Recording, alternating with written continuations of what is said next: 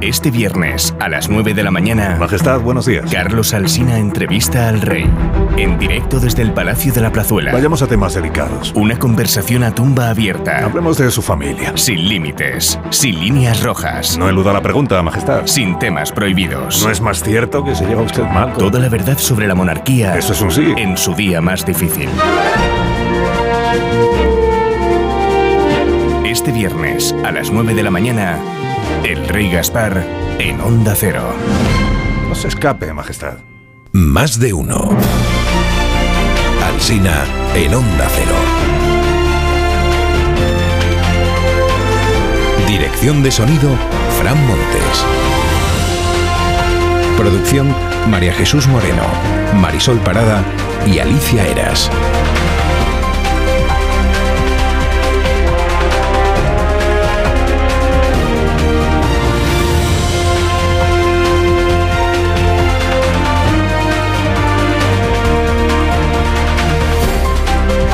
Somos la, envidia de los medios de comunicación en España, lo sé, por, haber obtenido la exclusiva de, mañana, en la que la verdad es que este programa mañana se la juega, y en concreto yo me, la juego como entrevistador, lo admito. Lo sé, la entrevista al rey Gaspar. A las 9 de la mañana, desde el Palacio de, el Palacio de la Plazuela, que nos cede generosamente el alcalde de Madrid, el señor Martínez Almeida, para que mañana podamos realizar esta entrevista en directo al rey Gaspar. Los reyes magos, como sabéis, pues no, no tienen una no tienen patrimonio propio en España, no tienen un palacio propio. El Palacio de la Plazuela, como los oyentes saben, eh, no se puede asistir a la entrevista, si lo, si lo aclaro, de entrada. Este es un palacio que está en el, en el Parque de Peñuelas, en el barrio de la Arganzuela. Todo termina en, en Nuela. Y desde allí tendremos ocasión de conversar con, con el rey Gaspar y plantearle todas esas preguntas que llevamos años queriéndole plantear.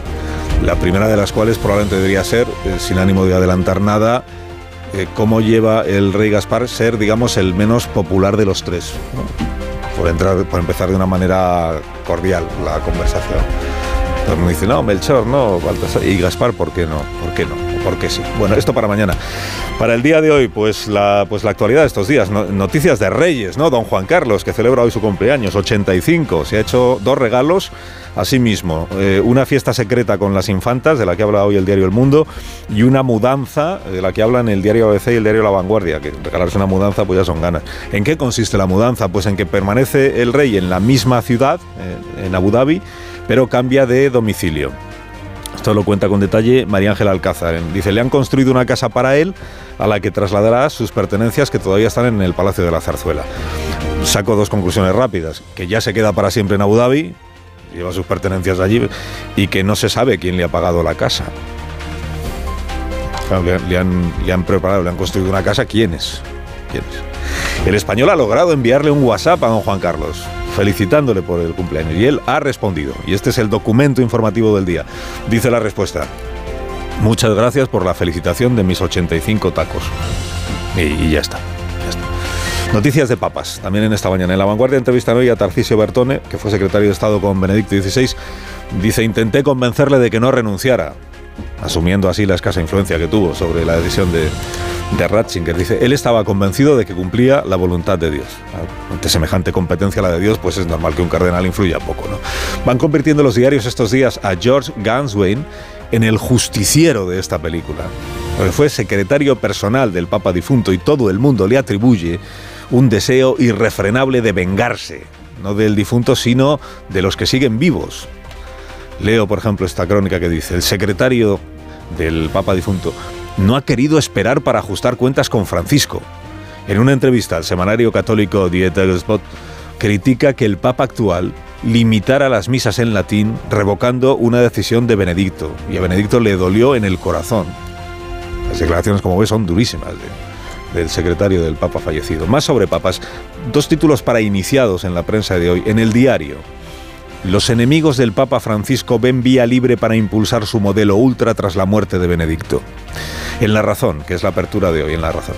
Plegaria de Lidia Jiménez. Santo y doctor súbito. Aclaraciones, creo que necesarias. Eh, Lidia Jiménez es la directora de, cruzadas de, las Cruzadas de Santa María. directora de las Cruzadas de Santa María. Ayer manifestó en el Vaticano que no le cabe duda de la santidad del difunto, por eso lo de santo y doctor súbito, condición de santo y de doctor de la Iglesia. Y, y la crónica del diario, los enemigos de Francisco, que ven vía libre para impulsar su modelo ultra, se refiere al modelo ultra de los enemigos, no del modelo ultra de Francisco. ¿Y quiénes son los enemigos? Pues lo cuenta esta información, dice, son el cardenal Brandmüller, el estado, que es alemán, el estadounidense Burke, el italiano Cafarra y otro que se llama Meissner, que forman el movimiento de los Dubbia, a los que según esta tesis mantenía a raya Benedicto amenazaron con declarar ilegítimo al Papa argentino, como, el Papa, como le pasa a Sánchez con la oposición. Amenazaron con declarar ilegítimo al Papa argentino. Dice la información que la lista de los ultras es conocida por todos. ¿Por todos quiénes? No será por los lectores. Y que en esa lista están Rouco, por ejemplo, y Viganó, y Sará y un tal Müller, que no es el nuestro. No sé, no es el, el creo que no es el nuestro.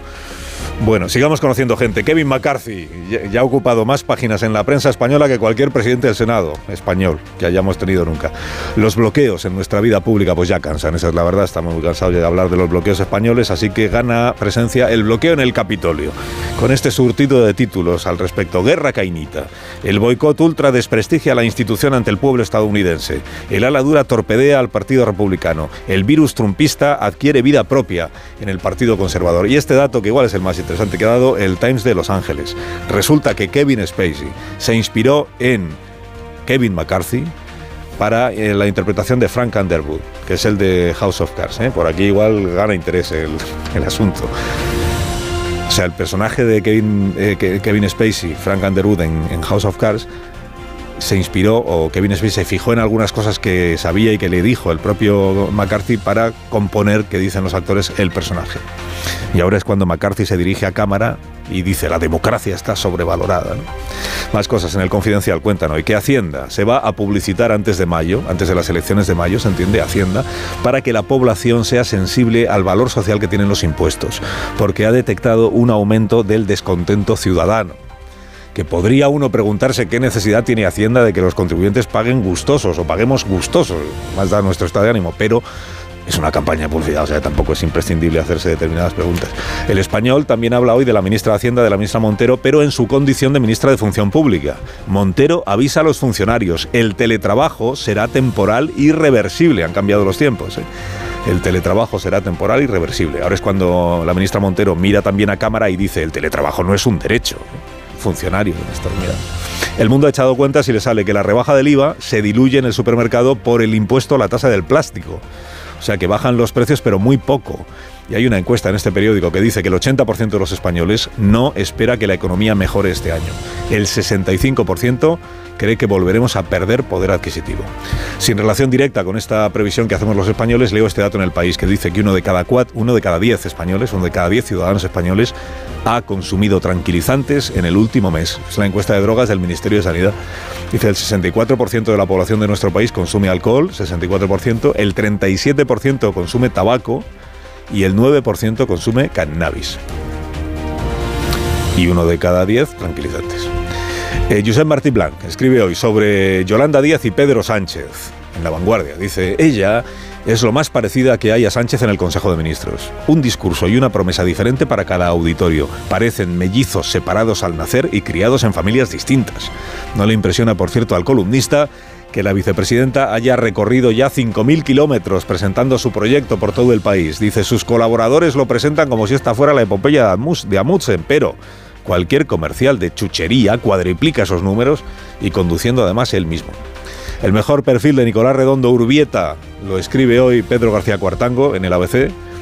Cuenta que con 10 años Nicolás Redondo fue evacuado en el buque La Habana en el puerto de Bilbao con otros niños republicanos, que fue un autodidacta, o sea que no tenía estudios, un apasionado de la lectura, sobre todo de libros de historia, y dice Cuartango, tenía una debilidad, la comida y entrevistan a Paul Preston en El Mundo, porque saca libros sobre Franco. Y dice Preston, era muy astuto, pero a veces, perdón, ¿eh? era muy astuto, pero a veces parecía gilipollas. Un monstruo a la escala de Hitler y a la vez un tipo bastante cómico. Sobre la exhumación de Franco, recuerda a Paul Preston que él aconsejó en su día enterrarle en el mar. Dice, a la familia le habría hecho mucha ilusión, le habría encantado, y eso habría arruinado toda posible peregrinación al lugar donde estuviera sepultado dice Preston, salvo en submarino.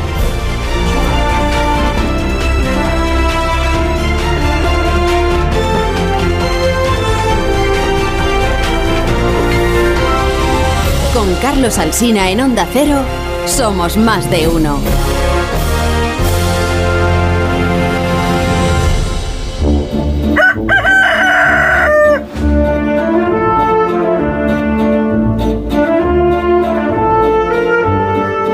Somos más de uno porque aquí está el gallo a la torre, por ejemplo, como cada mañana. Rafa, buenos días. Buenos días, buenos días, Carlos Alsina. Y esta es una mañana complicada, ¿eh? Porque, ¿Por qué? en fin, ¿qué, de- qué decir en una mañana como esta? ¿no? Como, como la radio es una caldera insaciable de palabras, algo hay que decir. Pero ¿qué decir si todo lo que se diga va a ser una minucia comparado con el gran misterio de nuestras vidas? El que hará que muchos padres madruguen mañana como si trabajaran para Alsina, porque el reloj biológico de los niños se va a ver dramáticamente trastornado. Hay, hay un tramo que uno recorre de niño y no lo olvida jamás, que es ese camino somnoliento que conduce al salón, tenso túnel de vestuarios, que le dirige hacia el gran acontecimiento. La mayoría de los oyentes ya habrá cumplido mañana estas horas con esa ceremonia tan, tan misteriosa. El gallo suele dedicar cada mañana eh, a cacarear cosas tremendas, noticias furibundas y asuntos políticos así gravísimos, pero hoy humildemente se rinde ante la evidencia. La gran noticia, casi la única, al menos durante una mañana, es que hasta en el año más atroz, más inverosímil, más trágico, hay un misterio que consigue trascender a todas las dificultades para darnos una tregua de felicidad. Claro, Rubén Amón seguro que al escuchar esto ya estará rezongando con incomodidad, pero ¿qué le ¡Qué vamos lindo! a hacer? ¿Qué le vamos a hacer si entre hoy y mañana se produce la única noticia verdaderamente relevante para millones de almas en vilo? No vamos a Concluye, contarla. conclu- concluye la torre, concluye. No, concluyo, concluyo que incluso él sabe que la única mentira de esta tradición es lo del carbón, que nunca nadie conoció a un niño al que se le haya cumplido la amenaza de un paquete lleno de antracita para castigar su mal comportamiento. Bueno. Así que, su- no, no, no, nadie lo conoce. O sea, esto es como Bueno. corte de digestión, pero bueno. Depende. Depende de si hablamos del carbón de verdad o del carbón de caramelo. Nah, Que del ¿no segundo ha habido millones de niños Sí, que han y- recibido y, y- algunos que Y esta el noche también de verdad, intervengo, sí. Alsina, por alusiones, Sí, sí, por por ilusiones. alusiones. Por las dos cosas. Eh, Tú también, carbón Vale de más que nunca hoy. O sea, que te echen carbón con la crisis energética es lo mejor que te puede ocurrir. Ya, pero está muy, está muy perseguido. Está muy perseguido. O sea, ahora se ve a un Sí, niño. eh, estaba muy perseguido. Ahora atención a las Se energías vea. fósiles. Están en plenitud las energías fósiles. No, en España no. Todo en Alemania. España no, se ve a un niño usando carbón y la ministra. Ahora se no le lo- echa un panel eso no solar. lo tolera. Ahora, Ahora- se les echa un panel solar, es verdad. Al niño castigado. El niño castigado tiene un molinillo y un panel solar. Bueno, la torre en la brújula, bueno, un especial esta tarde, claro, ¿no? Hombre, Dedicado al acontecimiento. Pues si es que, ¿de qué vamos a hablar? Si es que no hay otra cosa. Bueno, además, aún tienes un, tienes un montón de, de actualidad en directo, porque esta tarde son las cabalgatas, que Sí. son una infinidad de cabalgatas en todos los pueblos, en todas las Que. Rafa, para tu Y lo de McCarthy. Yo he hecho carta a los Reyes Magos. Rafa, Rafa ha hecho carta a los Reyes Magos, ¿eh? que lo sepas. ¿Sí? Y he pedido un tocadiscos. Y creo que hay posibilidades. Pensé que habías pedido algo para Rafa. No, Claro. Si le dices a alguien, he hecho carta a los Reyes Magos y he pedido, él, él cree que le has pedido algo para él. He pedido, Ha pedido un tocadiscos para Amón. No te- Sí. Sí, menudo. Bueno, Rafa, que tengas un buen día, Vamos. que disfrutes muchísimo de esta tarde ¿Qué y pasa, de Rafa? tu primera brújula de Noche de Reyes. ¿Qué le pasa, De? Noche de Es Reyes. un hito en la carrera profesional de cualquiera. Qué nervios. Es Pues que sí. ponerse ante un micrófono, eh, vamos, es, que es, es insoportable esta espera. Pues sí. Y ten cuidado al regresar a casa. Porque ya son Sí. horas delicadas. No vayas a Sí. encontrarte con quien no debes. Y que no te atropelles a un paje o a un rey, guapo. Hombre, eso por supuesto. A ver si vas a malograr con tu vehículo contaminante.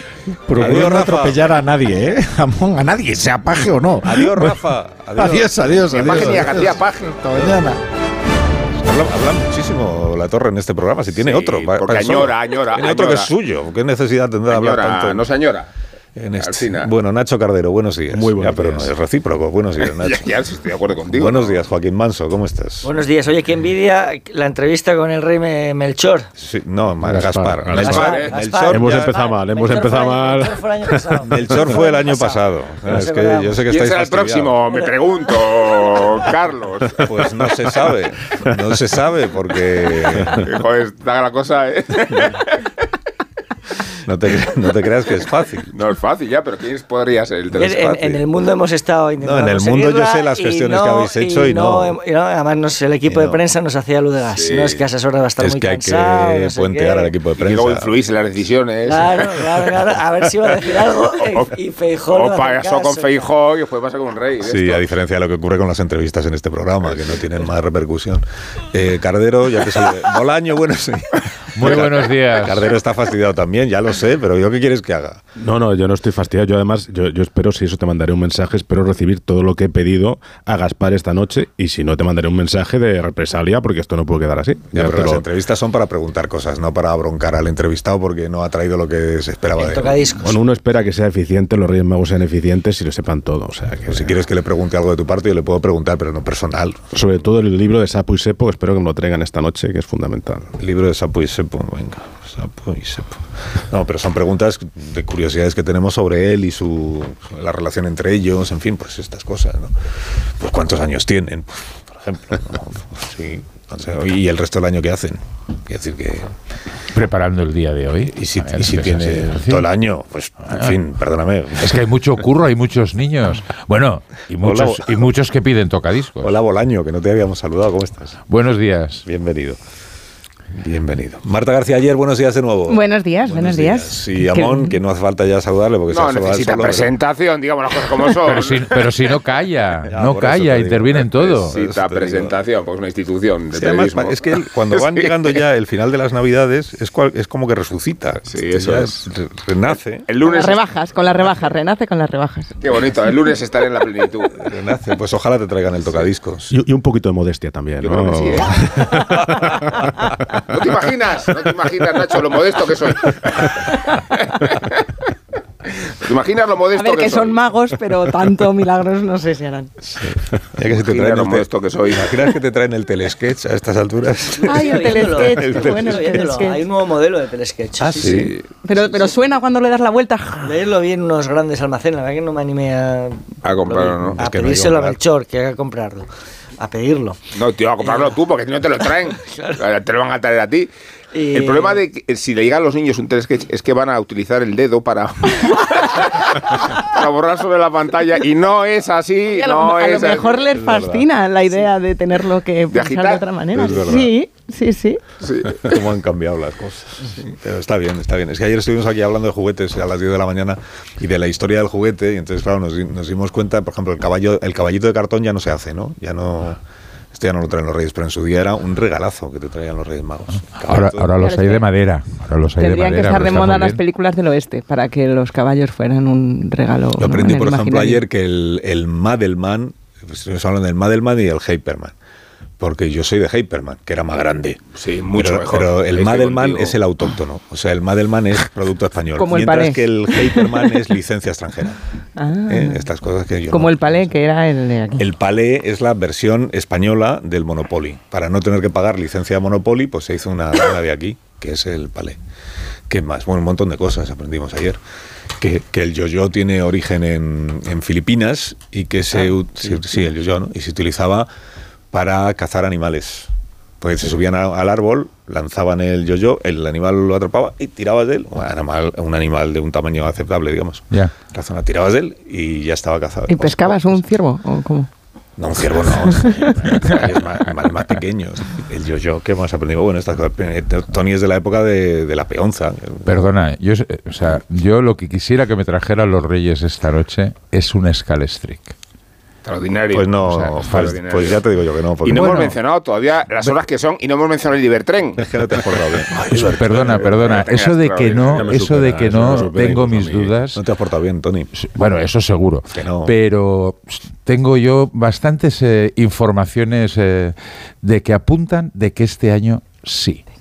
Básicamente por mis nietos, porque, en fin, o sea, sí, por mí sí, me parece que les- los esfuerzos hubieran sido bastante menores. Bueno, eh, dejadme que salude al alcalde de La Peza, en la provincia de Granada, con el que hablábamos al comienzo de esta semana, para ver qué pasaba con esa fiesta rave o rave que se prolongaba. Ya te- terminó ayer, como, como venimos contando. Y tengo interés en saber eh, cómo se produjo el final, el desenlace y sobre todo, porque veo que hay, en las crónicas percibo que hay división de opiniones entre los vecinos de La Peza respecto de si ha sido un infierno o tampoco ha sido para tanto. Incluso hay vecinos que lo han disfrutado. Y respecto de qué se hace el año que viene, si se invita a los organizadores, si es que se les eh, localiza en algún momento y se les identifica, si se les invita a repetir.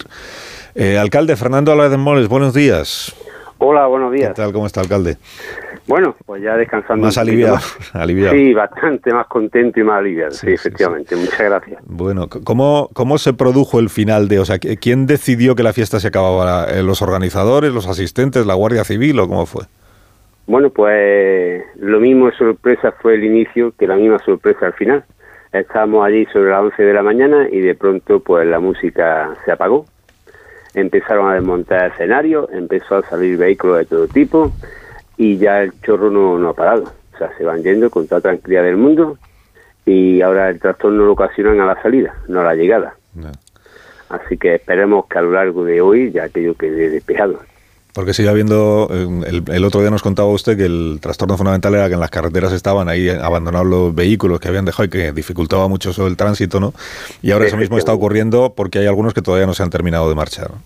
Claro, ya la- realmente las carreteras han quedado ya bastante más más diáfanas, ya está aquello prácticamente, los huecos ya se ven bastante importantes, los coches están desapareciendo, ya los vehículos prácticamente de los arcenas han desaparecido y lo que queda arriba pues me imagino que yo será, vamos, será algo residual y poco a poco se irán marchando.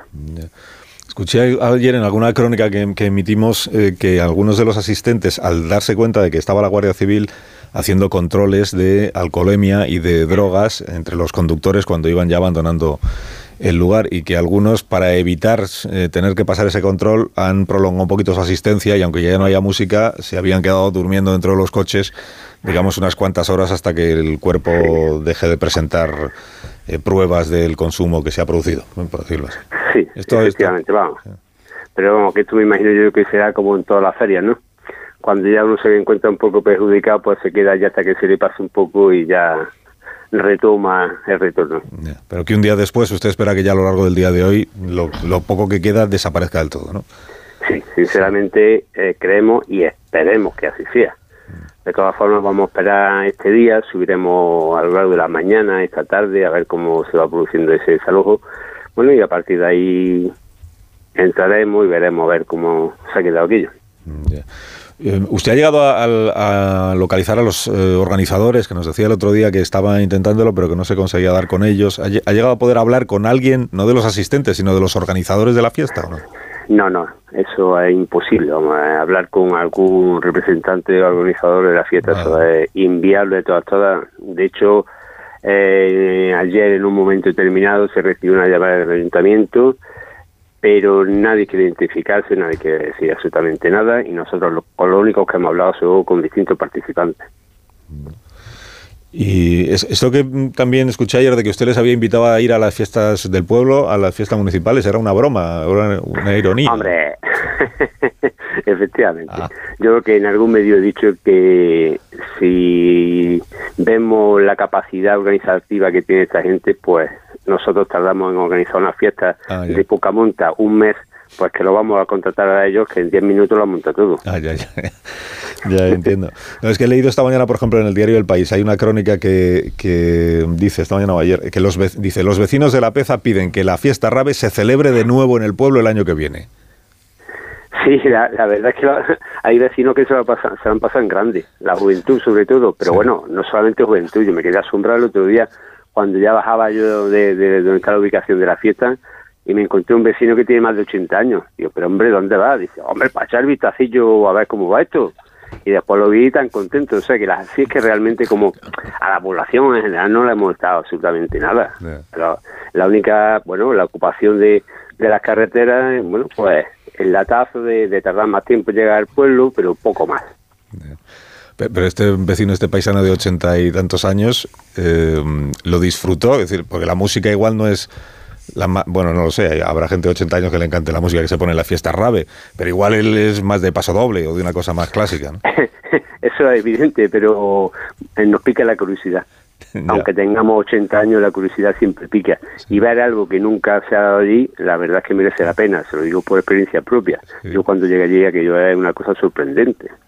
Si no se ha visto jamás, uno llega a estos sitios con esa organización, con esa cantidad de cosas que hay allí.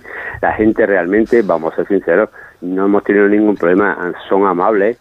Eh, bueno, pues gente normal y corriente que tiene sus gustos, que nosotros respetamos, pero lo que sí pedimos que igualmente que nosotros respetamos, que nos respeten ellos a nosotros. Esto es un tema completamente legal, pero bueno, está puesto allí, se han ubicado, las fuerzas de- del Estado consideran oportuno pues la actuación que se ha tenido, que nosotros compartimos plenamente y estamos eternamente agradecidos a ellos. Y entonces, bueno, pues nosotros respetamos esa situación. Lo único que vuelvo a repetir es que nosotros esperamos, esperemos que eso se quede exactamente igual que estaba. Sí, claro, por- porque lo han dejado limpio o se va a tener que... No lo sabemos. No, no lo todavía no sabemos. sabe. Todavía no sabe. Lo que sí sabemos, eh, y le adelanto un poco, es que se estuvieron haciendo unas gestiones para contratar un contenedor, para que subiese arriba. El- el- entre los organizadores, los Sí. asistentes. Eso es cierto, ¿eh? O sea, cabe la posibilidad de que sean gente limpia también, que, que al Por eso le digo que yo, yo no quiero hablar antes de. Vale, O sea, vale. Sí, y una cosa más. Y una cosa Dígame. más, alcalde, porque claro, el otro día hablábamos de que esto es una irregularidad desde cualquier punto, porque es un terreno que pertenece al ayuntamiento, llegan unos señores, ponen ahí su pizzería y sus escenarios y montan una fiesta y que, que no acaba nunca. Es una irregularidad y las cosas no se hacen así. Pero en el caso de que se pudiera hacer ordenadamente, pues pidiéndole una autorización al ayuntamiento, eh, pagando lo que hay que pagar por el- la utilización del terreno del- de propiedad municipal, sería o sea, al- al ayuntamiento podría interesarle que se convirtiera esto en una tradición, en la fiesta de la rave de la peza, pero de manera organizada, legal y cumpliendo con todas las normas o no? Hombre, partimos de la base que lo de este año es algo completamente ilegal desde el principio hasta el final. Eso ahí no cabe duda de ningún tipo. Cuando se vaya, y depende cómo haya ido la feria, hablaremos. Evidentemente, cuando se solicita un permiso, una autorización al ayuntamiento para la organización de un festival, de una feria, de lo que sea, y se presentan todo- todos los documentos, todo- todos los seguros, todas las autorizaciones, etcétera, etcétera, se plantea el tema, se consensa y si hay que aprobarlo, pues se aprueba, no hay ningún problema. No, porque podría, podría convertirse en una tradición de, del fin de año con la fiesta correspondiente en el municipio de La Peza, pero todo con los papeles en orden y con, Efectivamente. y con las garantías también de, de sanidad. Porque el otro día hablábamos de los servicios médicos, por ejemplo, cuando uno organiza una macrofiesta en cualquier lugar de nuestro país, eh, legalmente tiene que responder de que haya un, un- este, que, de que estén preparados pues unos servicios médicos por si sucede algo, unas ra- razones de medidas de seguridad, en fin, todo eso. Si todo eso estuviera garantizado y organizado y ordenado, no se cierra el ayuntamiento de La Peza a convertir esto pues en una en una tradición y en un atractivo para, para el pueblo y para la juventud y para este señor de 80 años que si lo pasó bien la primera vez, pues seguramente podría pasarlo bien 20 o 30 años más. efectivamente, efectivamente. Pero sí partimos de que siempre, siempre con toda le- legalidad en la mano y sobre la mesa toda la documentación que, hay- que haya que aportar para cada caso, ¿no? Es lógico. Claro, claro. Alcalde, muchas gracias por haber hablado con nosotros. Que tenga felices Pues- reyes, feliz noche y que se porten bien con Mm. usted. Pues muchísimas gracias y gracias a todos ustedes por el interés que han mostrado en el tema este de nuestro pueblo. Muchísimas Un gracias. abrazo, Un, alcalde. saludo, hasta luego, adiós. adiós. Un saludo también para usted.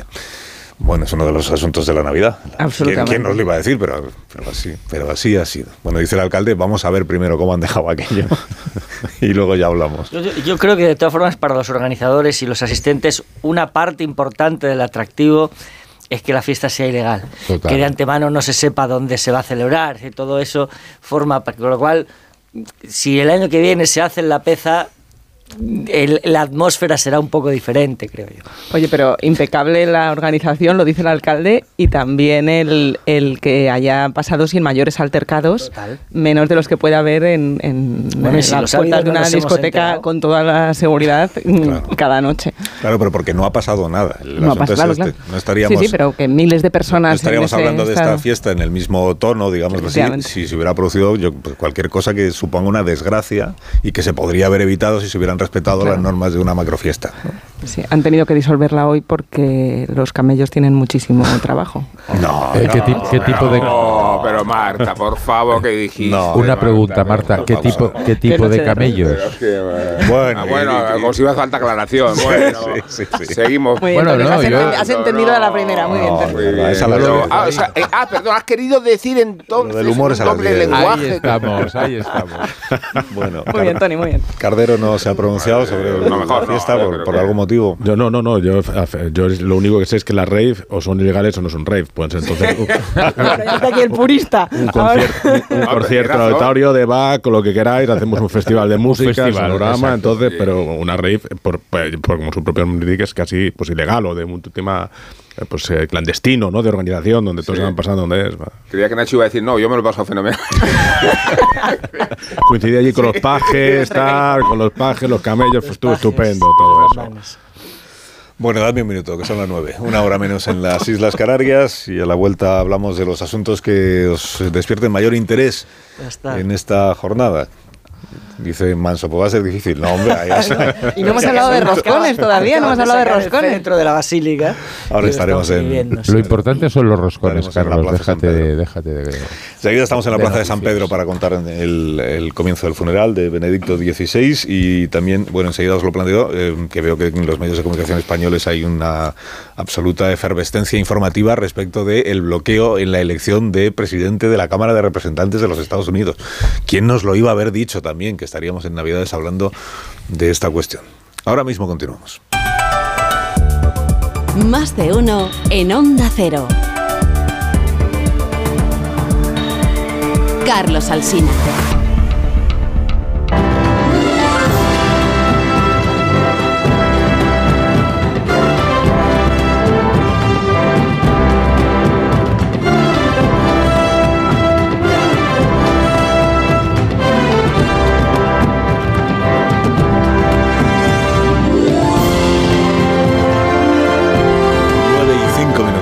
25 minutos en las Islas Canarias. Estamos en tertulia hoy con Bolaño, que no se ha portado bien este año, yo pienso. Hmm. Bueno, este año no, el año pasado. No, sé, no sé que en, qué criterio te basas. Con Nacho Cardero, que así así, con eh, Joaquín Manso, que él dice que sí. Nosotros sí con Marta García ayer y con Rubén Amón. Analizando las cuestiones del día, eh, contamos lo de, mm, me decís lo que os parece lo, lo de McCarthy y luego ya si queréis pues vamos a cuestiones de política española o de política doméstica. Esto de McCarthy pues tiene el interés de que como es una cosa que no nos afecta, es decir, que no tiene mayor consecuencia en la vida de los ciudadanos de este país, pues se ve como una cosa exótica, que es que en otro país también exista bloqueo eh, cuando toca elegir mediante votación un, un puesto, un cargo. En este caso, el cargo es el del presidente de la Cámara de Representantes de los Estados Unidos, que ya hemos explicado a los oyentes, por aquello de que estamos haciendo una inmersión, la que toca en este mes de enero es inmersión en la política estadounidense de nuevo, ya hemos hecho una inmersión y por tanto ya saben los oyentes que cuando el presidente es de un partido, el señor Biden es del Partido Demócrata, y la Cámara de Representantes, que es el Congreso de los Diputados de allí, eh, la mayoría la tiene el partido rival, es el Partido Republicano, como ocurre en esta ocasión, el presidente de la Cámara, el presidente del Congreso de allí, se convierte eh, de facto en el líder de la oposición al presidente de los Estados Unidos, por así decir. Por tanto, quien acceda desde el Partido Republicano a la presidencia de la Cámara de Representantes, pues será un congresista con mucha visibilidad, con mucha eh, presencia en los debates públicos y políticos de aquel país. Seguramente eso pues también tiene que ver con el hecho de que haya 20 congresistas del Partido Republicano que dicen que les parece blandito el tal McCarthy que no les vale. Entonces votan y votan y votan, pero no consigue cons- no consigue sacar ninguno de los aspirantes. El del Partido Republicano es McCarthy, pero el Partido Demócrata tiene otro aspirante que es eh, no lo sabemos cómo se llama, pero hay otro, hay otro que tampoco consigue los 200 y pico votos que hacen falta para obtener la mayoría. Total, que han seguido votando esta madrugada. La última votación creo que hemos contado que se ha producido a las 2 o las 3 de la mañana, hora, hora de aquí, y que no ha prosperado. Eh, y siguen negociando. Consiste en una negociación entre los de la mayoría del Partido Republicano y los de la minoría de bloqueo, para ver si consiguen ofrecerles algo que les anime a votar al tal McCarthy. Donald Trump les está pidiendo a estos recalcitrantes que voten también a McCarthy, pero no le hacen caso a Donald Trump. ¿Por qué? Pues porque son muy trampistas estos. estos Están a la derecha de Trump. Tan trampistas que, que ya pasan de Trump. O sea, Sí. o sea, Trump para ellos ya se ha quedado muy atrás. Bueno, Trump es un flojo. Un peligroso izquierdista, diría. De yo. esos, de los 20, de los 20, solo dos reconocen el, el resultado de las elecciones. Y de los 20, 14 de estos del Freedom Caucus se han negado a certificar la victoria de Joe Biden en las elecciones. Hasta tal punto está la Cámara de Representantes de Estados Unidos en manos de una minoría ultra. Es verdad que en cierto modo sí que hay algún, algún reflejo de, de- de otros bloqueos que conocemos, ¿no? porque están estas características de las democracias modernas, el auge de la intolerancia y de la, y de la falta de contención en la ocupación de las instituciones, pero aquí, la, el, claro, la minoría de bloqueo tiene, tiene unos rasgos verdaderamente ultras, hasta tal punto de que están poniendo en jaque una división en el seno de uno de los partidos sistémicos. Es decir, que la situación es verdaderamente seria, por eso es noticiosa. Sí, pero fíjate, Mancho, es, Esto es la manifestación más extrema, más palpable, la que estamos viendo, la que nos ha hecho, la que nos ha llamado la atención y por eso le estamos prestando atención. Bueno, por eso y porque a lo mejor tampoco está pasando por aquí nada No, que bueno, nos tenga más ocupados. Porque si no, no les estaríamos haciendo ni caso a McCarthy. Pero fíjate que en el, en el Congreso en Estados Unidos, creo que son 222 los representantes republicanos, el 15% de ellos no reconoce el resultado de las elecciones de 2020. El 15% de los que están, de los, de los congresistas. Es verdad que hay de esos 222, 20 que ahora mismo no están siguiendo la disciplina de partidos y es que eh, existe tal cosa que no se entiende así. Pero es que el 15% de toda esa gente es mucha gente que no reconoce el resultado de las elecciones democráticas en la mayor democracia del mundo. Eso, al final, hemos visto que el, el traspaso de poderes en Brasil, el de Bolsonaro, ha sido más pacífico del traspaso de poderes que tuvo Trump y no ha desaparecido el, este movimiento totalmente a- a- antisistema y antidemocrático a que no reconoce el resultado de las elecciones y veremos qué pasa en las Ese- siguientes. Ese es el tema, no es tanto Kevin McCarthy, que como decís, bueno, tiene un interés relativo, en Estados Unidos mucho, lógicamente, porque es la, la tercera institución, la tercera figura del país, pero aquí, pues la verdad es que ser representante de, presidente de la Cámara de Representantes, pues tiene un interés eh, relativo, pero lo que tú dices, al final, Marta, hay que elevar la historia, ¿no? Hay que elevarlo, y Estados Unidos, oh, pues cuando se constipa, el resto del mundo estornuda, y, es, y en ese sentido es importante, y van a ocurrir muchas cosas en Estados Unidos, y tanto económicamente, ¿no? La recesión que viene, como el futuro de Joe Biden y sobre todo el futuro de, de Trump, de Donald Trump, porque yo creo que si una de las eh, épocas más aciagas de los Estados Unidos, pues es la, la, la ejida de, de Trump. Bueno, más Lo- que el de Trump, el, de, el del Partido Republicano, porque Sí, a lo mejor claro. le sucede a Bueno, Trump a alguien pero es que, el Trump. Partido Republicano, de real- eh, esto es el, el- el gran mal de las democracias, ¿no? que los partidos tradicionales u ortodoxos se han vuelto radicales, como pasa con el, con los, eh, con el Partido Conservador norteamericano, para intentar que no se le vayan los votos, para intentar competir o tener cierta ventaja con el, partido rival. Y eso es lo que le ha, pasado a los republicanos. Y en este sentido, pues eh, lógicamente, eh, el hecho de que ni los trampistas estén haciendo caso a Donald Trump, que aspira o ya está haciendo campaña para las presidenciales, pues es, eh, pues es realmente muy sintomático, ¿no? Muy sintomático de cómo está Trump, de cómo están los republicanos y de cómo están los Estados Unidos. Y antes ha dado Carlos una, Bueno, una, una buena pista. Tampoco de- estamos para dar lecciones a los demás, que decir que aquí, eh, aquí- allí está bloqueado, por decirlo así, la elección del presidente del Congreso, del presidente de la Cámara de Representantes. Aquí, en el año 2016, hicimos elecciones generales dos veces y en el año 19 otras dos veces porque no había manera de investir al presidente del gobierno. Presidente del gobierno. Sí, pero todo el mundo reconocía el resultado. Bueno, Exacto. menos, O la- o la elecciones. mayoría, sí. Ya, pero en este, en este caso el problema no es que estos señores no reconozcan el resultado, el problema es que todos los congresistas que no son ellos, incluidos los del Partido Demócrata, no se ponen de acuerdo para que alguien tenga los votos necesarios y ser elegido presidente. O sea que si 20 del Partido Demócrata votaran a McCarthy, se había acabado el bloqueo esta misma madrugada, quiero decir. Pero, Lo que pasa es que los del Partido Demócrata dicen este es un problema del partido de enfrente, que lo resuelvan ellos. Pero Aquí por- estaríamos hablando de que se abstenga el PSOE para investir a Rajoy. Totalmente. De eso Pero, si quieres, Carlos, hablamos de España. Lógicamente, esto está pasando. en- España es el, el virus, el virus del populismo y de la polarización y de que estamos todos enfrentados y no reconocer al otro como un, un- un- la persona con la cual tenemos que negociar, pues es que es un virus que, que ha contaminado todo el panorama político en todo el mundo, sobre todo en Occidente. ¿no? Le ha pasado a los Tories también en. Reino Unido. El UKIP era un partido minoritario, eran los extremistas equivalentes. Totalmente. Había, había poca gente que los votaba, pero pasó a tener influencia, aunque haya desaparecido, contagiando a los Tories, al partido conservador mayoritario, de su radicalismo. Si quiere aquí Carlos Carli le gusta el tema nacional, pues el PSOE, las últimas medidas del PSOE y tal, lógicamente son parecen más de Unidas Podemos, es decir, de la izquierda a la izquierda del PSOE Sí, que pero- del Partido Socialista. Pero efectivamente llegas a la misma conclusión que yo. que Totalmente. es No, no, pero la es- manera más rápida de quitar cualquier relevancia a los minoritarios ultras es que los que no son ni minoritarios ni ultras, entre ellos se pongan de acuerdo. Esta es la manera rápida de acabar con los bloqueos. O que el Partido Republicano, eh, en lugar de quedarse mirando la situación, eh, yo creo que paralizado, eh, tomar algu- alguna medida, porque recordaros que ¿Cómo mañana, mañana por la noche, ¿Cómo se cuál? cumplen, se cumplen, lo- el- es el aniversario del intento de asalto al Congreso.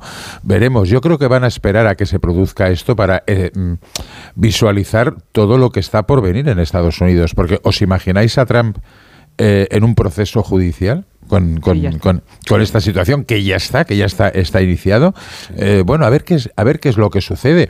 Y el Partido Republicano ha intentado negociar con los demócratas. Los demócratas es verdad que se ponen de perfil, pero mm, el problema lo tiene el Partido Republicano y es su obligación tomar decisiones. No las tomó cuando se tomó la- y se hizo el asalto al Congreso, se pusieron de perfil y intentaron salvar los muebles y pueden implosionar. Antes Marta eh, mentaba al, Partido Conservador Británico, pero mirar en Francia, el Partido Socialista no es que esté implos- implosionado, es que eh, prácticamente está noqueado y desaparecido. Bueno, los grandes partidos están pasándolo mal porque en estos momentos de incertidumbre, de crisis, de tensiones, de guerras, bueno, los grupos más radicales se, se están haciendo se están haciendo con el control. Y en Brasil eh, vamos yo creo que se han puesto muchas velas al Cristo de Sao Paulo porque de Río de Janeiro porque mm, no apuntaba que nada que todo fuera bien. La verdad es que el traspaso de poderes ha sido tranquilo pero ya veremos. Y en, en Europa en fin en lo que está pasando en Alemania eh, aunque sea un golpe de estado de pandereta ha habido un grupo de tipos intentando montar un golpe de Estado en Alemania, porque para volver, digamos, a un Estado nazi. Esta, esta es la situación que tenemos. No, la situación, es, no, la, la situación es que en, Alemania no hay un gobierno tan nazi ni ha triunfado un golpe de Estado. hombre, no, claro, la situación ya. es que en Estados Unidos es que el Partido Republicano como tal es difícil. O sea, que el Partido Republicano está descogorciado, es verdad. Que, que Trump. eh, Exacto. Que hacer candidato a Trump fue una Bueno, muy mala eh, decisión del Partido Republicano, creo que estamos todos de acuerdo, pero el asunto es que en, el, par- en Estados Unidos el Partido Republicano como tal no funciona como los partidos políticos aquí. Ya. O sea, no hay un secretario general del Partido Republicano que les diga a congresistas, voten al señor este McCarthy. Eso allí no funciona así. Y yo lo que combato es esta idea de que el problema lo tiene un partido político en una Cámara. No, si la Cámara no es capaz de elegir a un presidente o a la mesa que dirige, el problema lo tiene la Cámara entera, como ocurría en España cuando no había investidura. El problema era de todos los diputados, Sí, pero- no del partido concreto, porque si es del partido concreto, entonces los demás están legitimados para decir eso no es cosa nuestra y entonces el bloqueo no tiene por qué acabarse nunca. Que Sí, es lo que pero, está pasando. pero es verdad que el eso Partido, no es Rep- a- el Partido Republicano es claro que está completamente desestructurado. Antes sí tenía una cierta capacidad para establecer, para establecer determinados controles. La perdió cuando se diluyó la peana del poder, es decir, cuando se liberaron completamente las normas eh, para llevar a cabo las elecciones primarias, cuando se, es cuando se, cuando, se eliminaron, cuando se eliminaron por completo los controles para poder participar y prácticamente quedaron en manos de quien más capacidad financiera tuviera, que fue lo que facilitó el acceso de Donald Trump al poder. Bueno. A ver. Qué silencio, qué silencio. Ha pasado un ángel.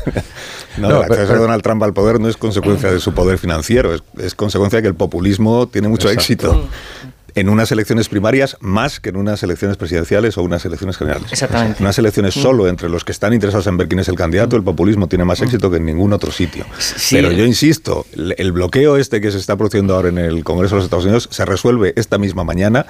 Igual que el bloqueo del Consejo del Poder Judicial para elegir a los magistrados del Constitucional se resolvía en cuanto una parte o la otra aceptara a un candidato de los de enfrente, Bueno, el bueno. bloqueo este se resuelve en el momento en el que 20, democ- 20 congresistas demócratas decidan eh, votar a favor de McCarthy. Y entonces ya hay presidente que no es trampista, que no es trampista, porque esto de que si la minoría radical es la que controla el Partido Republicano, ya habrían elegido un presidente de la Cámara de Representantes, que sería uno de los ultras, claro, pues si lo controlan ellos, pero lo que se está viendo es que afortunadamente, desde mi opinión, afortunadamente no lo controlan tanto, porque los 20 recalcitrantes son los trampistas, pero el candidato no es de ellos, por eso no lo eligen. Y esto se resuelve si el Partido Demócrata apoya al señor Pues McCarthy. sería, una magnífica, sería una magnífica Pero hay un noticia, ¿no? Que, yo- de que- que yo- que Biden. Trampismo. o sea, es que no hay tal cosa como tram- trampismo templado, ¿no? Que unos son mm, muy. Radicales y otros radicales menos, y otros y otros son menos. radicales bastante. Bueno, a ver, hablamos del Partido Conservador de los Estados Unidos. Ya, Sí, pero- sí, sí, pero tampoco van a apoyar a Biden todos ellos. No, pero hay minoría entre los republicanos institucionalistas, digámoslo así. Eh, ya empiezan a, a- a rearmarse, pero han tenido mucho miedo al trampismo, que los hay trampistas, muy trampistas, y luego están estos señores que no votan a McCarthy. Que no son la mayoría de los congresistas del Partido Republicano, eso quiero Sí, decir. pero que entiendo las salvedades de los demócratas a la hora de elegir a una persona que ya ha hecho Tampoco, concesiones tampoco puedes a la poner la pelota en el campo de los demócratas, lógicamente. Es de, no le puedes decir a Joe Biden o a los demócratas en general, al Sí, Partido sí, se puede, Demócrata. sí, claro que se, se puede. se le puede decir, pero que no, le- no, no les, no les traslades la responsabilidad de que no eligen al presidente de la Cámara de Representantes, que tendrán la suya, por, por, por supuesto. Yo se la traslado a los 450 congresistas, sí, a todos ellos. Pero el candidato pero que presentan es el del Partido Republicano, no es el de No, el, Partido- el Partido que Demócrata, mira, ya he encontrado cómo se llama. El Partido Demócrata presenta uno que se llama Jeffries. Obtiene 212 votos. Es el Vaya. que más votos está obteniendo, pero le faltan todavía para ser elegido porque no tiene la mayoría. Bueno, pues entonces que los republicanos, le- eh, los republicanos moderados le den la presidencia. No, será al está- revés, que los demócratas Bueno, sean es- consci- es, que no, no, es tan válida una cosa no, como sí, claro, otra. esa es otra O opción. sea, los, fijaros que, que los republicanos se lo pidan también. Claro, es que eh, Carlos plantea una, eh, uno- una cosa que eh, yo voy a decir lo que pienso y seguramente me caerá la del pulpo, pero lo voy a decir igual. Eh, vamos a ver. O sea, cuando eh, Mariano Rajoy eh, tenía que ser investido, el PSOE lo tenía que hacer por España. Cuando el PSOE gana las elecciones, ¿Pero eso quién lo dice? no, no, o sea, eso Ah, lo que decía no el Partido yo, ¿eh? Popular, no, no, lo decía el Partido Popular de que eh, se abstuviera el Partido me Socialista. atribuyes a mí muchas cosas No, que no, no, son del Partido Popular. Bueno, no sé si aciertas a distinguir entre sí, lo que digo cierto, yo y vale. lo que dice el PP. No, pero tú estabas diciendo ahora, Carlos, que el Partido Republicano, lo que tenía que, el, los el Partido Demócrata, de lo que tenía que hacer era 20 votos y, y darle y yo, no, la yo no he dicho que es lo que tenga que hacer. Digo Hombre. que la manera más rápida de Vale, resolver un bien. bloqueo es que Vale. cambien. Claro, es que si cada uno sigue en su posición, no hay resolución del bloqueo posible. Vale, de acuerdo, o sea, acepto, acepto la enmienda a la totalidad. Pero en el fondo, cuando pasa al revés, ¿qué pasa? Que si gana el Partido Socialista es un gobierno ilegítimo, no, solo faltaría. Pero ¿quién ha dicho y que el no? bloqueo y el bloqueo del Consejo General del Poder Judicial, que ahí sigue, que ahí sigue, que eso nos ha desbloqueado un colín, ¿eh? es para proteger la democracia en España. ¿Y quién le ha dicho al Partido Popular que es el protector de la democracia en no. España? Claro, no, no, pero yo te estoy planteando que eso de que hay que intentar solucionarlo en Pues función claro. de quien tengas enfrente, Carlos. No, en función de quien tengas enfrente. Porque a ti te llaman, eh, aparte de insolvente y no sé cuántas cosas, ilegítimo. Y, Pero vamos y- ¿quién- y quién- se ¿Quién ha dicho legítimo alguna vez país. al gobierno de Pedro Sánchez? Es que- Hombre, a al gobierno de Pedro perdona, Sánchez perdona, se lo ha Tony, dicho es Pablo que- es que Casado no atribuyas. y se lo ha dicho Tony, Esto de soltar estos argumentos así por así y que, y que al como... Ordenemos el debate, pero ya que está Tony interpelándome a mí, dejadme que sea yo el que le interpele a él. Eh, la primera persona que felicitó a Pedro Sánchez cuando fue investido presidente en el año 2020, después de las elecciones generales, se llamaba Pablo Casado. Que en el Luego le hemiciclo... llamó- que luego le llamó ilegítimo. No, No. Sí. que no, Y se lo repitió en la moción de censura de Vox, su condición de legítimo. de legítimo. De legítimo, sí, sí, de O legítimo. sea, ilegítimo es una cosa que se decía desde Vox cuando la moción de censura, porque se entendía que la manera de llegar al gobierno de Pedro Sánchez, que no había concurrido a unas elecciones porque no las había habido y que ni siquiera era diputado, se entendía o entendían ellos que era ilegítimo. Después de aquello, yo sinceramente en esta legislatura al PP no le he escuchado decir que el gobierno sea ilegítimo, a pesar de que los columnistas, comentaristas, digamos, más, más afines al gobierno lo repiten todos los días.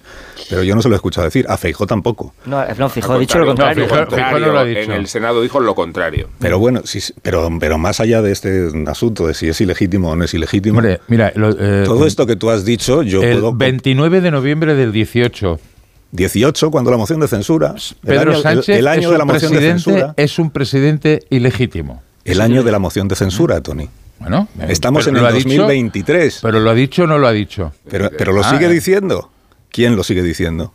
No, en estos momentos de momento Feijóo Sí. no, pero realmente momento- actúa, realmente actúa diciendo lo mismo de otra manera, porque el ¿Por qué? Partido Popular se ha erigido en el gran defensor de España. Pero bueno, y el PSOE, E, y Podemos, y, y el PSC, se erigen en los defensores de España todos ellos. Pero, Pero el PSC a España no llega tanto, pero bueno, sí. Ah, ¿no? Es que se, se Ah, acaba ¿no? en el Ebro la influencia política del PSC. No, al contrario. ¿Qué dices? Ah, Pues si tenemos más, ministros ah, del mira. PSC siempre que gobierna el Sí. PSOE. O Hombre, IZ no claro. tiene influencia, Tony. como, como debe ser. Ah, ¿no? o, Es- es que- o la portavoz del Grupo Socialista en el Senado no tiene influencia. ¿Y de qué partido es Eva con aquel Granados? Perdóname. tiene- eh, tiene ¿y- ¿Y en cuántas más, sí. empresas ¿Y de, y públicas? de qué partido es Eva ¿Eh? Granados?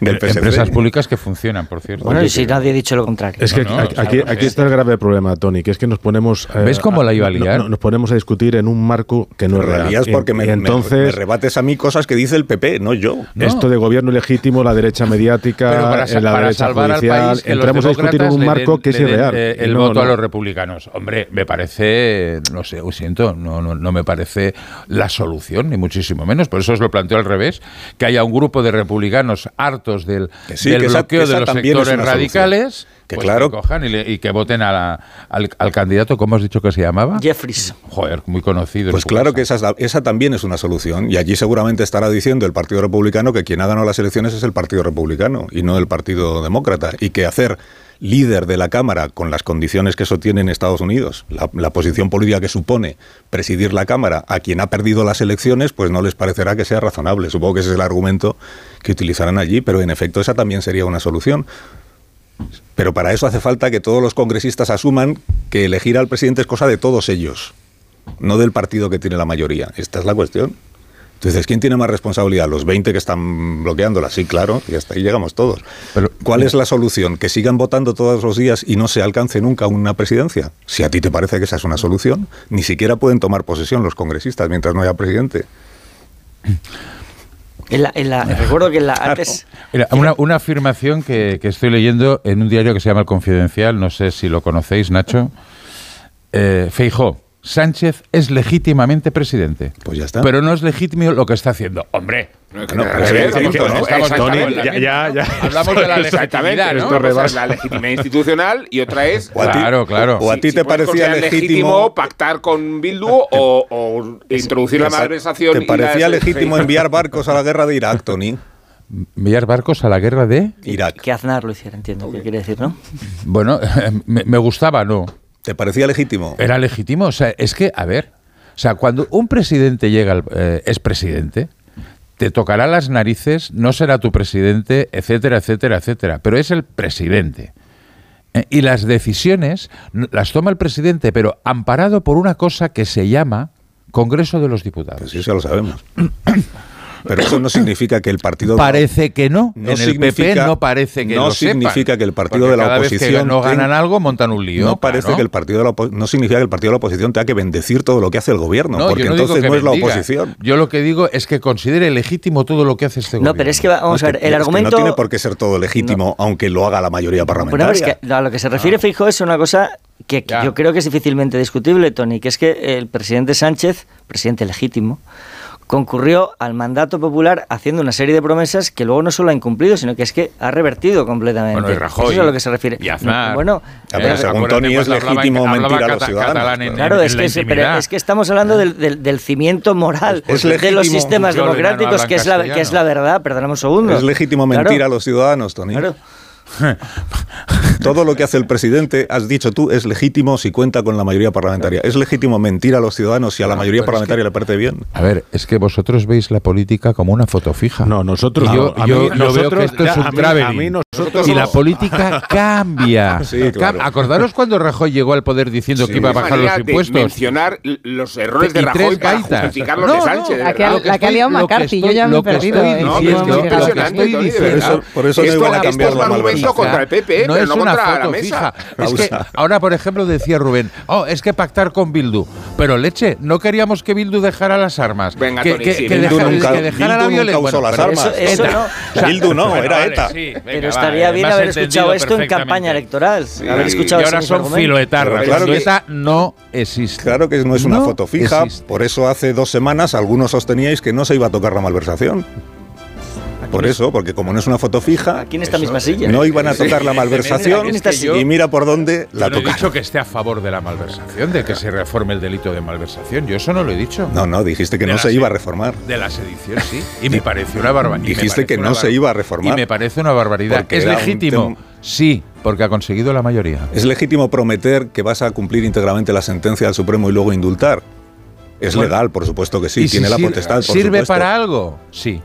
No, si no estamos hablando de Veniros a Barcelona un par de días y veréis Sí. cómo ha cambiado la situación. Sí, porque Claro. antes de los indultos había barricadas. Y entonces, todo. para hablar de Bueno, la crisis eh, casi. institucional de, de Casi, Washington, tengo que ir a o- o- Washington. o nos las- Las o- barricadas es que terminaron en el 19, Tony. Eh, Bueno, pues en la campaña la- electoral Claro. del 19. Y porque el, La y política como animal de se territorio, está ¿no? O sea, desgastando, los el indultos son independentismo del está 21, noqueado. Tony, y la prueba la 21. tenéis que- en cómo se están negociando los presupuestos con una clase de negociación política. Al señor Aragonés le iría bien. He ido a la RAE a buscar un poco de paz. Hay dos acepciones excepciones para legítimo. Una es conforme a las leyes y la otra es si es cierto, genuino o verdadero en cualquier línea. A lo mejor son las dos. Minuto, las que, que está a punto de empezar el funeral de Benedicto XVI. Ahora estamos en la plaza de San Pedro y nos, repo- nos reposamos todos. Ahora seguimos. Más de uno. Onda Cero.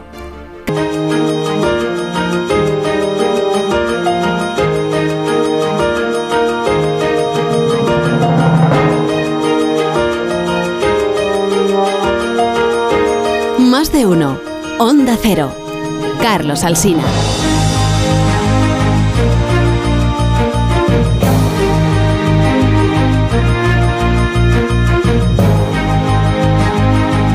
Y 31 minutos de la mañana, una menos en Canarias. Vamos hasta la plaza de San Pedro de la Ciudad del Vaticano, ahí en Roma, donde está en este momento comenzando el funeral de Benedicto XVI, que conduce, como hemos contado, o preside el Papa Francisco. Eh, Francisco Paniagua es nuestro enviado especial. Cuéntanos, Paco, buenos días otra vez.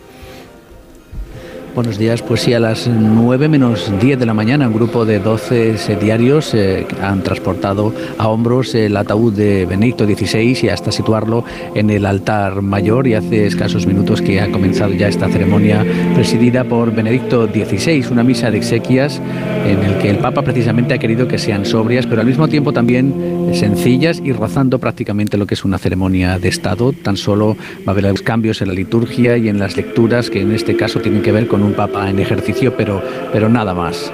Y se ha producido la procesión eh, de todos los cardenales que han venido de todo el mundo, 3.700 eh, sacerdotes están acompañando al Papa Francisco en esta ceremonia que ha celebrado con estricta en, en la Plaza de San Pedro.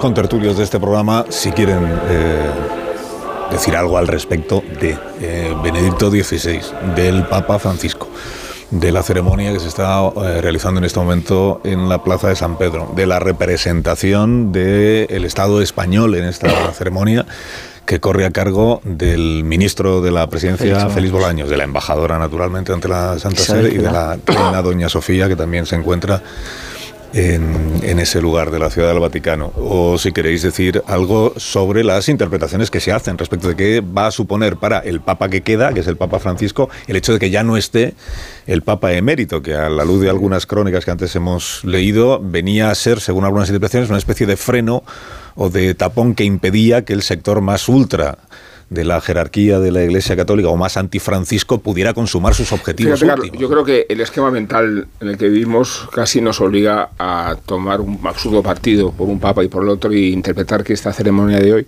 representa el entierro de una concepción de la Iglesia respecto a la revolución de una nueva versión de la Iglesia y eso es totalmente absurdo y, y entiendo que es tentador.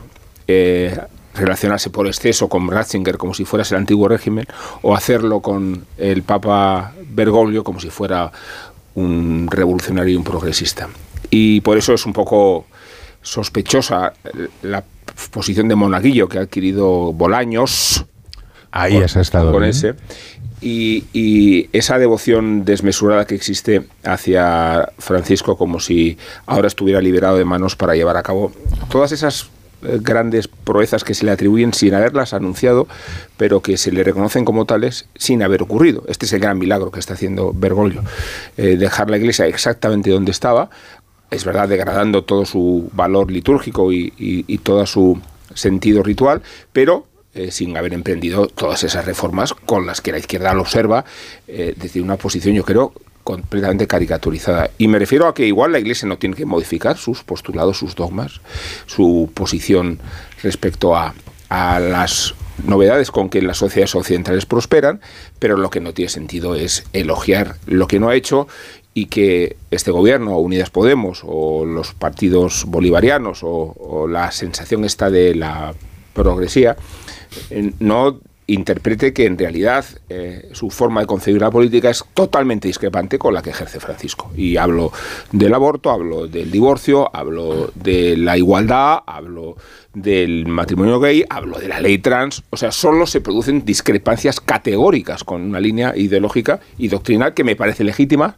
pero que no tiene sentido relacionar con el papado revolucionario que nunca ha existido en la figura de Bergoglio y que creo que sí ha existido con Ratzinger, insisto, porque eh, el hecho de dimitir, de renunciar, significa un gesto de debilidad que supone casi abjurar de la idea de que eres el vicario de Cristo y dejar a la Iglesia en una posición de enorme debilidad.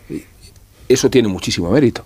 Eh, mencionabas tú antes la figura del cardenal Bertone que trataba de convencerle de que un papa no puede dimitir en su dimensión metafísica, en sus obligaciones más allá de las temporales.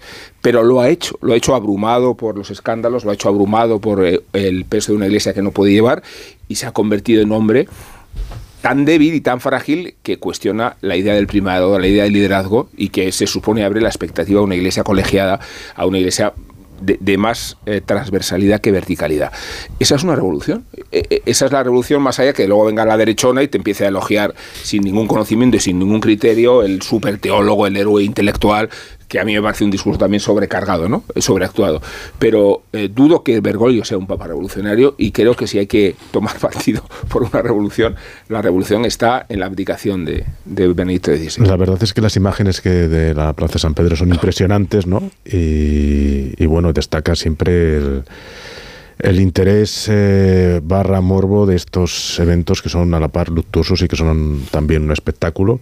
Y sobre todo, Carlos, cuando habla de, de repasar la prensa y de todas las teorías y todas las interpretaciones, análisis que se hacen de, de la figura de Ratzinger, eh, pues te das cuenta que de este interés y de este morbo que despiertan fundamentalmente en aquellos que no profesan la fe, que es curioso, ¿no? Que se dedican más a escribir casi los que no profesan la fe y hacer interpretaciones de la figura de Ratzinger que, que, los que sí. Y es verdad, aquí estoy con, con Rubén en que muchas veces parece casi eh, irrenunciable tener que ponerte un bando de otro, ¿no? Del Papa Francisco de, o del Papa Benedicto y, y casi atribuirlo a uno que sea el Papa Facha y el Papa Rojo, ¿no? Y, parece que no, te encuentras, y es una distinción burda y zafia, eh, sabiendo que son dos perfiles totalmente distintos. Y aquí es como pasará Rasinger a, a, la historia, y es por los argumentos que, que, ha dicho Rubén. Rubén, lógicamente, que renunció, y renunció porque preferiría no, pues que no se le, le compare su figura con cuidados paliativos cuando realmente la salud le falle, ¿no? Y es algo que, de, que le acerca mucho a algo que yo creo que se ha puesto de moda, fíjate, con la pandemia en los últimos tiempos, que es la fragilidad, ser consciente de nuestra propia fragilidad,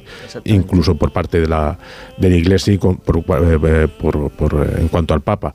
Y segundo, que es que yo lo que sí también ha pasado a la historia por saber pues cuáles son las razones reales de más allá del tema de salud por las cuales renunció. Y es un tema que siempre que siempre estará ahí y que perseguirá la figura de Ratzinger. Sí, y la sospecha de que, de que renunció de que su renuncia tuvo mucho que ver con haber sido objeto de, una traición que le hizo ser consciente de, su propia fragilidad, de su propia humanidad y de la condición mundana de, las circunstancias en las que habitaba, de las circunstancias de, Roma.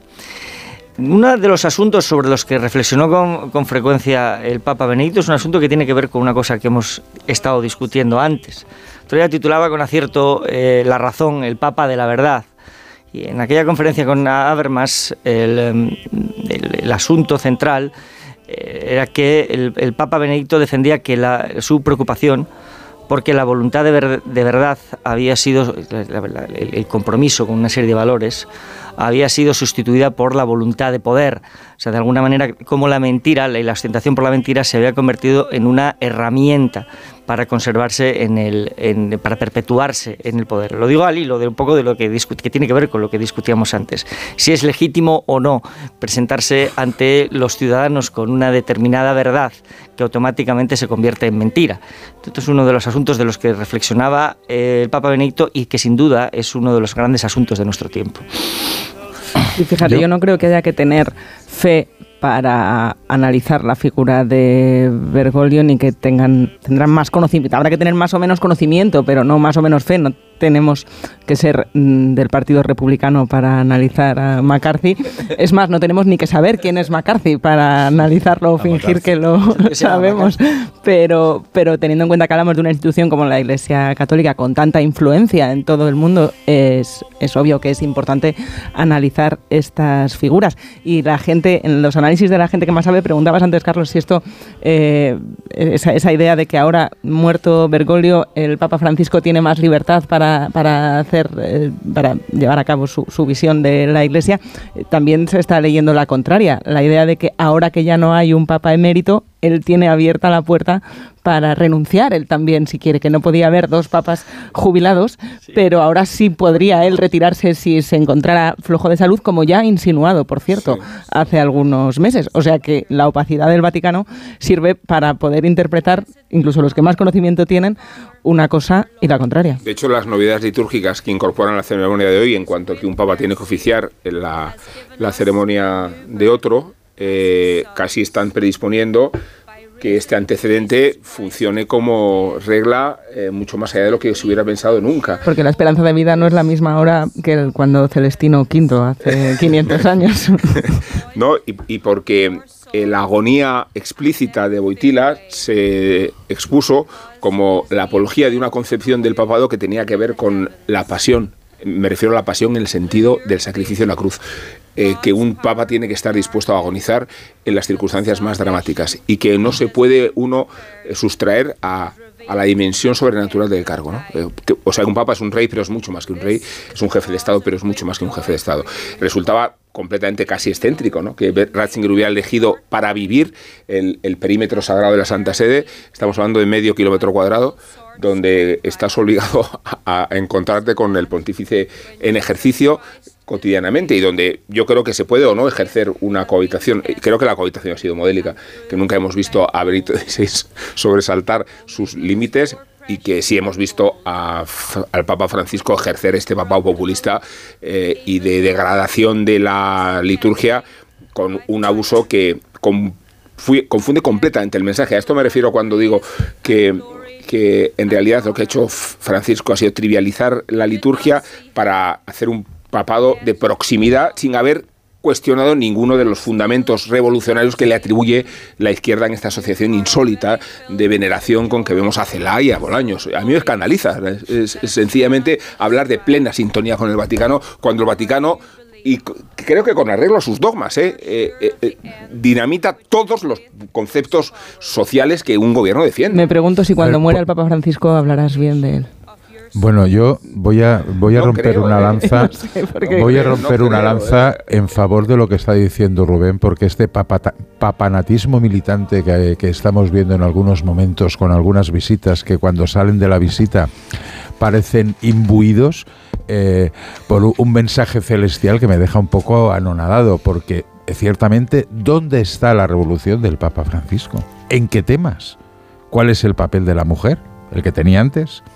En el- sobre el aborto, el matrimonio homosexual, los divorciados, La etcétera, la eutanasia. O sea, eh, perdona, incluso, incluso en el papel de la Iglesia con el tema de la pederastia, que mm, en muchos sitios reconocemos, pero reconocemos el qué. Fíjate, Vamos al Tony, fondo, un- ¿no? hay- O sea, a mí me alucina. O sea, pasa que, bueno, si está todo en manos de Félix Bolaños, eh, est- estoy convencido de que todo irá bien. No, a ver, eh, hay un asunto que es el de la homosexualidad. Bueno, uno es el de los divorciados, que Por ejemplo. solo en circunstancias privilegiadas con la mediación de la autoridad eh, arzobispal se puede admitir que un divorciado acceda a la comunión. eh, pero en circunstancias muy extremas y no como una regla. Eh, esa revolución, desde luego, no se ha producido. Hay, hay un ter- una visión sobre la homosexualidad que es particularmente escandalosa, porque el Papa inauguró su pontificado, recordarlo, diciendo: ¿Quién soy yo para juzgar a un homosexual? Ajá. Y lo que sucede es que la doctrina vigente y ratificada consiste en que esta, la homosexualidad es una desviación que se debe vivir en la abstinencia. Y que los homosexuales con vocación sacerdotal tienen que sustraerse, abstraerse de, de, de la vía eclesiástica como si la homosexualidad fuera una condición delictiva. O sea, los homosexuales no pueden ser curas porque como los casos de pederastia están relacionados con los curas, se interpreta que la homosexualidad es la razón. Claro. Y, y esto es... tiene la culpa, No, pero esto sí, es un sí. posicionamiento de una oscuridad, de, de un oscurantismo que contradice este fervor. Ya, ya me gustaría que quienes tanto admiran al cantante se leyeran de paso el texto de la canción, porque si no, llegamos a los extremos de colisión de modelos de sociedad O- o Rubén, que, que tienen que que, ver con la izquierda que ver con el progreso de las sociedades ah, y con la civilización. ¿eh? Y que repasaran los hechos, porque el Papa, el Papa Bergoglio es Papa, pero antes fue otras cosas. Mm, ¿Qué dijo durante la dictadura, aparte de tocar el violín? ¿Qué dijo? Está usted de fondo el sonido que nos llega desde la Plaza de San Pedro con el funeral de Benedicto XVI. Se han hecho ya las, las lecturas. Igual usted escuchó de fondo también la lectura de la Carta de San Pedro o de una de las cartas de San Pedro en inglés, porque se ha hecho lectura en español, lectura en inglés, en italiano y ahora creo que queda alguna intervención en francés. Y creo que estamos llegando al momento de la lectura del Evangelio, pero no me quiero equivocar. 14 minutos y serán las 10 de la mañana, una hora menos en las Islas Canarias. Me dais un minuto y enseguida rematamos el análisis de las cuestiones de hoy. Más de uno en Onda Cero.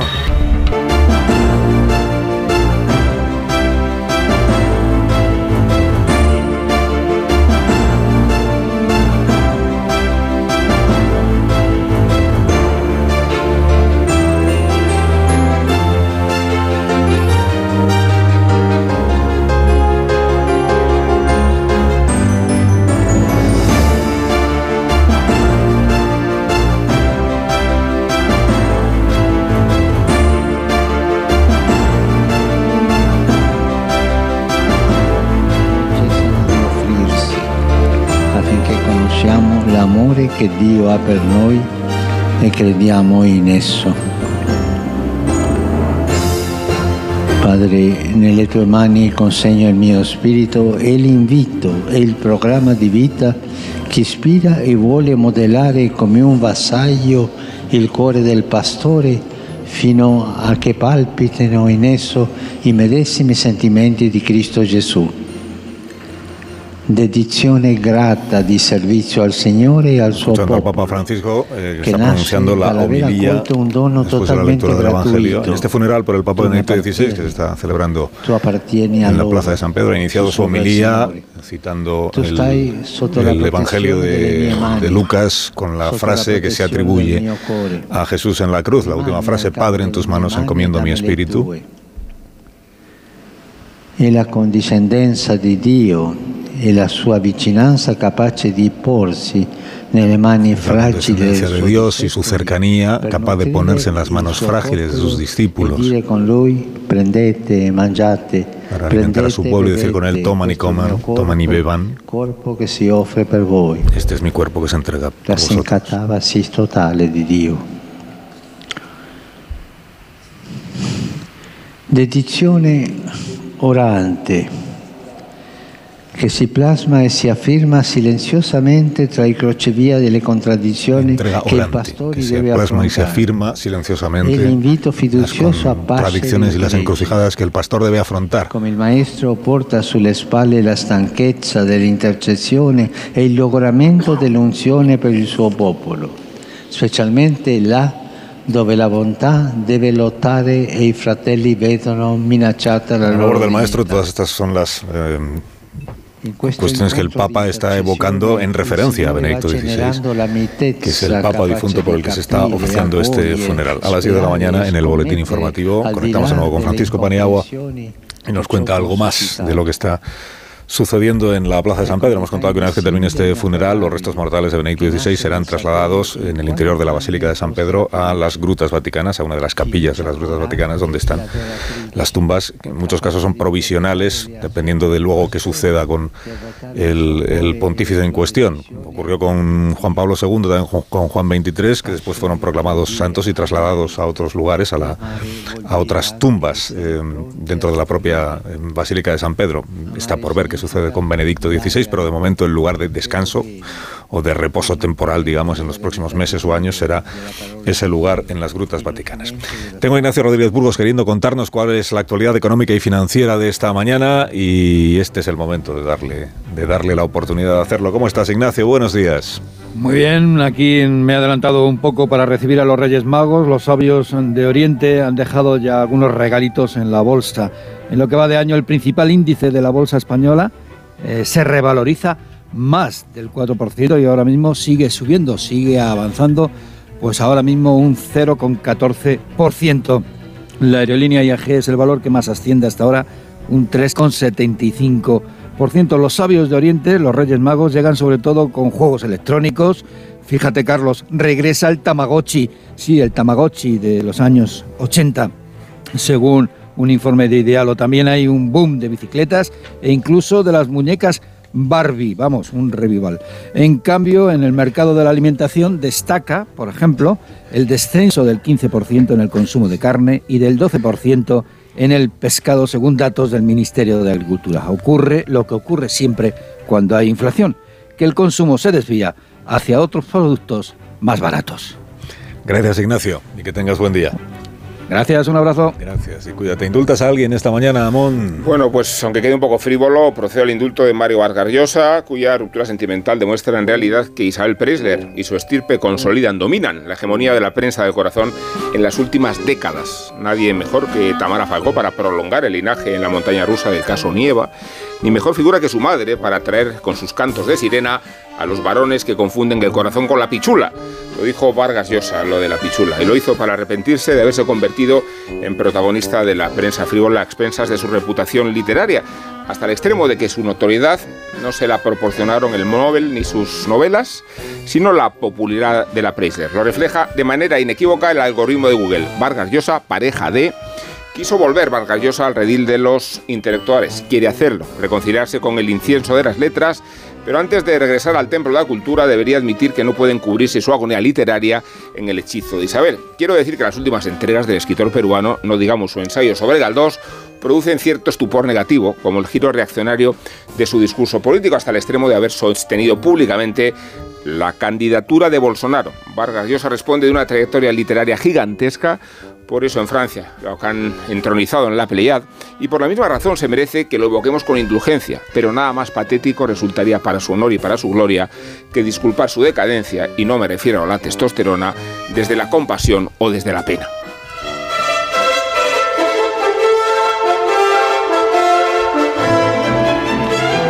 Pues ahora ya eh, Alicia Eras está decidida a regalaros unos Callahan, porque es el día de, hoy es el día de los regalos. Si se lo hubierais pedido a los Reyes Magos, los tendríais mañana, pero como no lo habéis hecho, los tendréis hoy.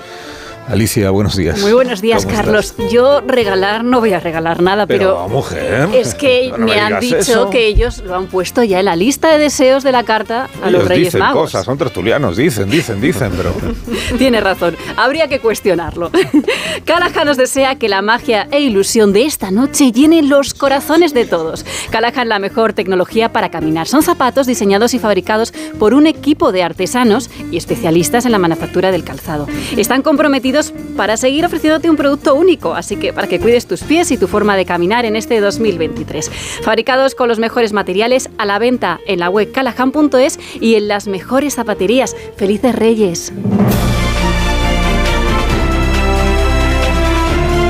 Entonces, ¿qué tenéis? ¿Reservado sitio en alguna de las cabalgatas? La de Madrid, la de Barcelona, la de Mataró, la de Jaén, la del pueblo donde vivís. o- Ayer fueron ya las de los barrios aquí en Madrid, que son las de Madrid, buenas. sí. En la La pesa Dulceira, la habrá. Bardalaz. En la Peza, claro que hay cabalgatas. Hay cabalgata en todas partes. Quiero conocer a ese señor de ochenta y pico Es años que que juega. si hay mucho público, pues tenéis que llevar una escalera portátil, de esas que se pliega para poder subir un poco. Esto en Madrid se ve muchísimo. Complicado, sí. La de la peza, en. Madrid es complicado. Se veía muchísimo. Cargar los niños a hombros, ¿no? Muy bonito. Sí, eso es muy bonito, sobre todo cuando tienes seis. Sí, sí, Pues sí. A, a los propios. Seis años, entiendo. No, seis niños. No, y a la hora, a la hora de tenerlos encima. Aquí os vais. Si tienes seis niños eres noticia. Adiós, Tony. Adiós, Nacho. Adiós, Adiós. Manso. Adiós, Rubén. noche, Reyes. Feliz noche de Reyes. Adiós, Marta. Hasta mañana. Hasta mañana.